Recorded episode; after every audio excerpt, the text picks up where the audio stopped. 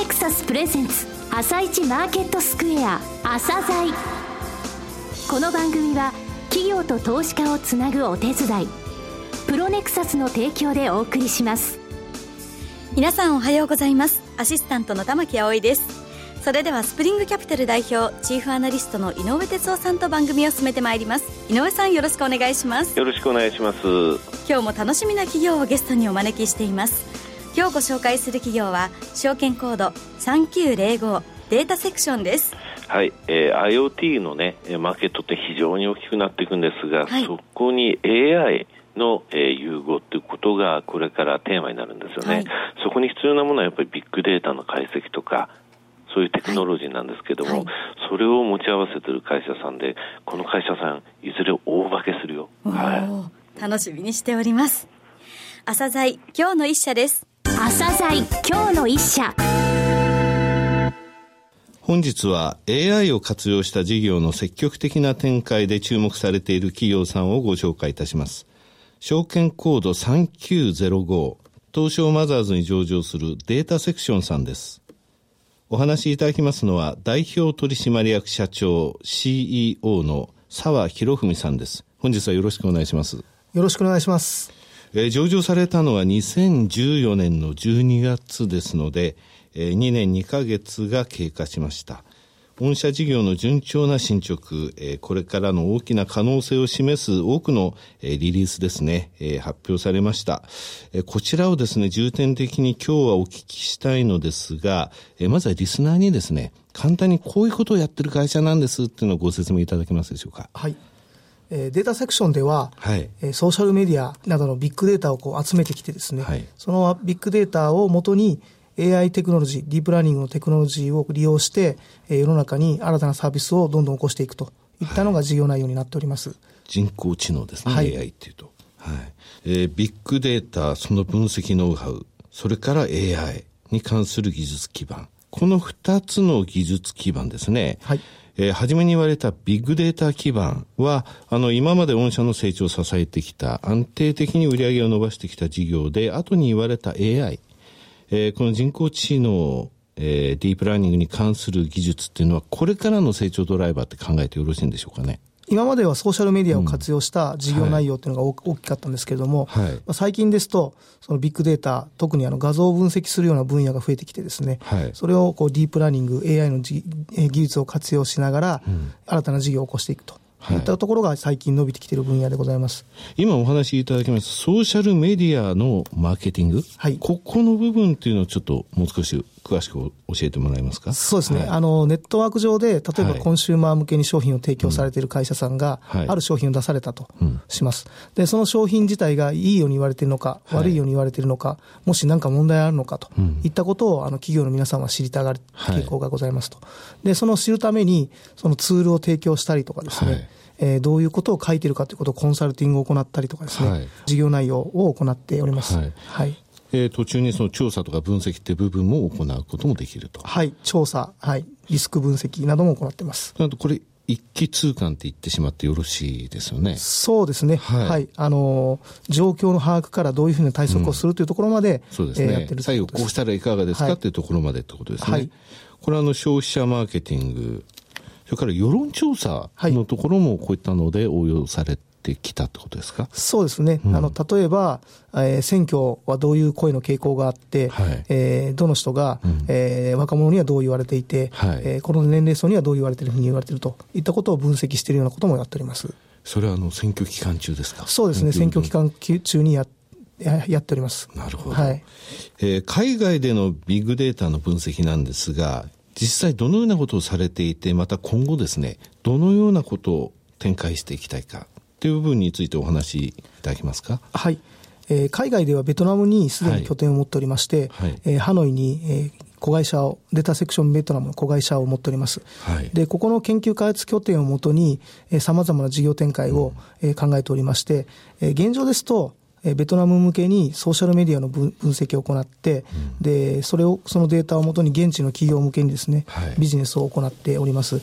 で、まあ、それ以外にもですね、インド、バンコク、はい、ベトナムで新たな事業がどんどん起こ起こってきてですね、はい、と現状ですと、うん、まあ、例えば、インドですと、農業の分野でフィンテック、アグリテックの分野が活用できないかといったようなご要望をいただいているような感じでございます。アグリテックですね、農業ですからね、はい、具体的にはどういうことをインドで？そうですね、例えば、うん、農民がお金を借りて、はい、貸し倒れる率が大体40%と。それは貸せないですね、金は、ね、そうですね、はい、で実際、表面に出てる数字ではないようなんですけれども、うん、40%の人がなかなか返してくれないと、はい、でかつその、まあ、自殺する人もすごく多いとい。うことを聞いておりまして、はい、まあ、それを防ぐために、例えば天候のデータ、気温のデータ、でソーシャルメディアの情報によって価格が出てきたりとかですね、もしくはあのまあ、画像分析でこの画像が何をしているかということを分析できる技術があるんですね。はい、ですので、例えば、えー、稲の画像のデータを取ることで、はい、えー、その稲が病気なのかどうかということを自動的に判断できたりとかですね、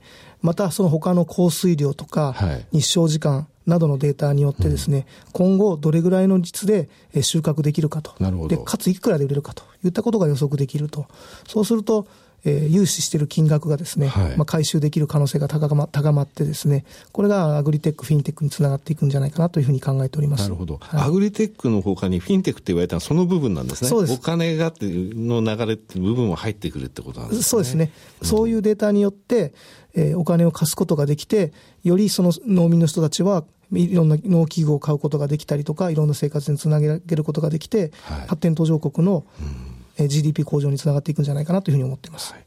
さて今海外事業のところでお話が出てきましたがアグリテックそれからフィンテックなんですが、えー、このフィンテックの部分って日本でも他にされてますよね、はい、あと自動運転あとロボテックさまざまなキーワードがありますが自動運転のところまずお聞きしましょうかね。そうですね、はい、あのまあ、物体認識をですね、はい、えー、得意にしておりまして、この画像で、この映ってる画像は何なのかといったことを、そのディープラーニングの技術を活用して、何なのかといったことを判断できるような形の、えー、研究開発を取り組んでおります。はい、で、これをあの大手の、えー、自動車会社さんと、今、研究開発をしている最中でございます。これ、とても重要な技術ですよね。そうですね。これが人なのかゴミに、ゴミなのかによってですね、うん、アクションも変わってくると思いますので、でね、何なのかということを理解できる技術というのはすごく大切になってくるというふうに思っております。はい、これ本当に心臓部と言えると思うんですが、はい、ここでデファクトスタンダードを取ったら大変なことになりますね。そうですね。そこを目指しているということですか？そうですね。はい。はいこれはとても大きい夢ですね。アグリテックにつきましては、今、えー、インドでのお話をお伺いしましたけれども、最適な作物を育成することに役立てる技術ということですね。はい。えー、じゃあ、フィンテックなんですが、フィンテック2つありますよというふうに、えー、伺ってるんですが、はい、予診判断の分野での応用。これは日本でも実際行われてるんですか？そうですね。あの、例えば売掛金がいくらある、はい、PLBS がどうなっている、うん、請求書がどういうふうになっていると、はい、いった情報をもとに、この企業に対してはどれだけの予診枠が設定できるかどうかということをですね、うん、ディープラーニングの技術を活用して、予診を判断して、融資していこうという取り組みが行われてます。自動仕分けのエンジン等のところから、はい、えー、その数値を分析して、はい今までこういった数字になった会社さんっていうのは、結構ややこしいことになったと。そうそういうことを認識した上でということなんですね。そうですね。で、最終的には、そのこの情報をもとに、個人がその情報を信じて企業、個人に対して融資する時代が来ると思ってるんですね。はい。ですんで、でね、はい。最終的には今の我々の技術、AI、ディープラーニングの技術を活用して、P2P はい、のブロックチェーンの技術を活用して取引ができる時代っていうのが来るというふうに思っています。はい、まあ、法改正がいろいろと、ね、はい、あの今言っちゃうと大変なことになってしまいますが、そう、ねはい、そういうことですね。海外ではすでに考えられ始めてますので、うん、はい。まあ、イギリスなんて昔個人的にそういうことができたわけで、そうですロイズはそこから始まったわけですからね。で、フィンテック2番目、ファンドとありますが、このファンドってどういうことですかね？ソーシャルメディアの情報、はい、それからマクロの情報、例えば金、はい、えー、為替の情報、うん、えー、日経平均などの情報をですね、活用して、その情報と株価の情報の上がり下がりという過去の相関関係を見るんですね。うんはい、で、その相関関係を見ることで、この株は上がる下がるということを予測して、はい、それを売り買いする、えー、ロングショートファンドというのを、ロングショート。はい。買いと売りを組み合わせるわけですね。すね。現物の買いと、えー、信用の売りですか。はい。はい。私はマーケットニュートラルファンドってやってたんですけどもね、はい、私のやってる頃にいらっしゃらなくてよかったです 怖いですよ。はい。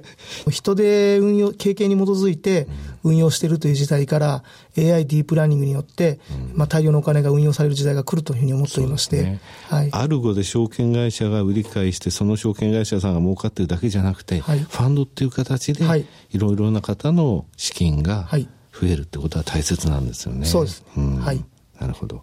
えー、ロボテックなんですが、これはどういう技術でしょうかね？そうですね。あの、コールセンターなどで、何か問い合わせが来たときに、人が回答するということは、今までやられていることだと思うんですけれども、ね。はい、これを、人が聞いてきた内容を、そのロボットが回答するとい。った取り組みをやっておりまして、はい、まあ、それを例えばこういうテキストで聞いた場合には、こういうテキストで返してあげると、はい、一番こう納得度合い、満足度合いが高いということを判断してですね、自動的に回答できるということによって、えー、まあ、何か問題があった時の問い合わせ対応もそうなんですけれども、うん、例えばこれ、これどうなんですかって商品聞かれて、買いたいなと思ってる人に対してどういう回答を返すと一番買ってくれるのかと。いったことを考えてですね、返すようなロボットを今研究開発しております。なるほど。単なる応答だけじゃなくて、はい、今までのデータから分析、解析したものをそこに入れていくっていうことなわけですね。そうですね。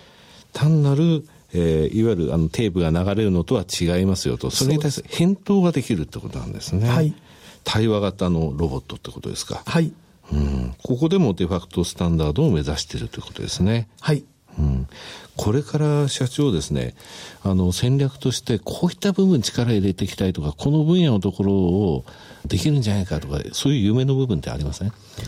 ビッグデータをもとに AI をの技術、ディープラーニングの技術を活用することで、世の中どうなっていくのかといったことが、あの予測できる時代が来ると思ってるんですね。でそうすると、物がどれだけ売れるかとかですね、はい、えー、株が上がるか、保険料率はどう設定すべきなのか、うん、などの情報に全部つながっていくと思うんですね。フォーキャストする。そうですね。ディクレアするってことですね。はい。前もってってことですね。そうですね。だこの健康診断の結果、年齢、住んでる地域などの情報をもとに、例えば保険料率が設定できれば、個人ごとにもう何も考えずに保険料率を決めれる時代が来ると思ってですね。はいはい、ですので、そういう分野も、えー、生命保険会社さんとアライアンスを組みながらやっていきたいなと思ってます。はい。はい、で、まあ、このように近未来が予測できるとですね、様々な分野に活用できるというふうに思っておりまして、その分野、分野で展開していきたいなというふうに思っております。はい。いや、AI ってやっぱり今日お話を聞いていて、これから先のところの広がりっていうのはもう、とてつもないものがありますね。そうですね。うん、分析、解析、そして未来を予測する。ただ、生産性を向上させるために日本のこのね、人口が減っていく時代、どうしても必要なものですよね。そうですね、あの日本は少子高齢化になっていきますので、はい、生産力のある人間っていうのがだんだん減っていくと、でその中で AI、ディープラーニングの技術によって変わ変わってですね、経済を支えていくっていう動きは絶対大切になっていくというふうに思っておりまして、ね、はい、はい、えー、最後になりましたが、リスナーに向けて一言お願いします。あのデータセクション、えー、最近ですね、はい、えー、ビッグデータをたくさん持っているということで、そのデータを分析したいというエンジニアの方がたくさん来てくれてます。はい、で、えー、最近ですと、えー東大、東工大、はい、早稲田、慶応のディープラーニングを勉強している学生さんなんか結構来てくれてます。はい、ですので、ビッグデータ、AI を活用してですね、世の中を変えたいと思われる方がおられましたら、インターン、正社員などでジョインいただければと思います。はい、よろしくお願いします。えー、澤さん、本日はどうもありがとうございました。ありがとうございました。今日の一社、データセクションでした。さらに井上さんにデータセクションについてお話しいただきます。はい、IoT とね、えー、はい、AI、えー、ディープラーニング、そのつながりっていうのはよく分かったと思いますので、はい、最後の一言はね、えー、えー、株買ってくださいとかよろしくお願いしますじゃなくて、あの、ディープラーニングやりたい学生さん来てくださいっていうことだったんですよね。はい、今期ね、あの、上方修正一回発表してるんですけども、ますますその技術開発とか研究開発のところを力を入れて、はい、え今日言った、えフィンテック、えそれからロボテック、え自動運転、はい、えそしてアグリテックね、こういった部分にますます力を入れていきたい。もう、将来が楽しみな会社さんですよね。楽しみですね。はい。はいえー、ここでお知らせがあります。えー、3月11日土曜日、ラジオ日経とプロネクサスによる春の IR 祭り2017を開催いたします。場所は東京ドームシティプリズムホール。ラジオ日経でもおなじみの杉村富夫さん、桜井英明さん、井上哲夫さんによる株式講演と上場企業の IR セミナーを聞けるチャンスです。それぞれ先着順で150名様を無料でご招待いたします。同じ日にはパンローリング主催の投資戦略フェアエキスポ2017も開催しています。お申し込み方法はラジオ日経トップページのイベントセミナー欄をご覧ください。なお、申し込みは、投資戦略フェアエキスポ2017のサイトとなりますのでご注意ください。それでは、一旦お知らせです。企業ディスクロージャー IR 実務支援の専門会社、プロネクサス。上場企業のおよそ6割、2200社をクライアントに持つ。これはアジア証券印刷の時代から信頼と実績を積み重ねてきたからこそ。さらにプロネクサスが目指すのは企業と投資家をつなぎ日本の株式市場を活性化させることです。プロネクサス私たちは個人投資家の皆さんを応援します。井上哲夫今日のストラテジー。それでは井上さん、後半の解説もよろしくお願いします。はい、えー、さっきのね、告知の3月11日、はい、東京ドームプリズムホール、私はね、はい、4時から、午後4時から5時40分、はい、企業さん、グリーンインフラのいちごさん、これ楽しみですよ。はい、あと、ライト工業さん、はい、えー、こちらもフォローします。あと、午前中もね、トレックスセミコンダクターさんをフォローしますね。はい、えー、セミナーもありますので、ぜひ来てください。はい、さて、えー、マーケットの方ですが、アメリカこれダウ8連投、えー、この番組で何度か言いました、金熱感とかのファイブサインっていうのを言ってますが、はい、これがね、昨日ついについたんですよ。で、去年もね、12月の8日から13日ぐらいのところでついて、はい、その後21日営業日でで25ドルしか動かなかったのね、はい、終わりね、はい、これからちょっと動かなくなるタイミングになると思うんですよ、えー、この期間利用してね、日経平均の方のかなりアウト、かなり上のね、コールを売るのも一つの手かなというふうに思ってます。はい、っていうのはね、外国人の買いが止まっちゃって、ってんですよ、日本株。だから昨日のね、あの時間外でも為替結構円安になってたんで、はい、もっと日経平均先物上がってもよかったんですが、上がれない状況にちょっとなってるかなと。えー、というのはね、えー、昨年の10月第1週からの14週間で外国人がね、はい、現物と先物合わせて5兆3000億円買って日経平均3000円上がったのよ。で、今年の1月の第2週からで75円日経平均が落ちてるのね、先々週末まで。はいこれの時に外国人は現物先物して5300億円売ってるんですよ。はい、買いは止まった感じ、ヨーロッパのね、うん、って感じで、そこで買ってるのは日銀の ETF がその外国人5300億円売ってるところで、なんと6300億円買ってるのよ。はい、もう一つのキーマンが個人。個人の現物は3900億円売ってるんですが、はい、信用で3000億円買ってるの。この信用って部分が今の東証2部とか、はい、ジャスダックとか、えー、元気のいい、えー、そして業績のいい銘柄に回ってるのね。あまり積み上がりすぎると怖いけども、はい、えー、まだもう少し回転率等で見ると大丈夫かなって感じかな。はい、それからね、えー、最後もう、あの、今日の企業さんもう一つ、もう一回、あの、言いたいんですけどね、はい、ロングバージョンありますんで、お聞きください。あと、社長かっこいいですから、すごいかっこいいですよ。じゃあ、ホームページの方ホームページの方でチェックしていただいて。はい、井上さん、本日もありがとうございました。また来週もよろしくお願いいたします。この後は東京市場の寄り付きです。朝鮮この番組は企業と投資家をつなぐお手伝い、プロネクサスの提供でお送りしました。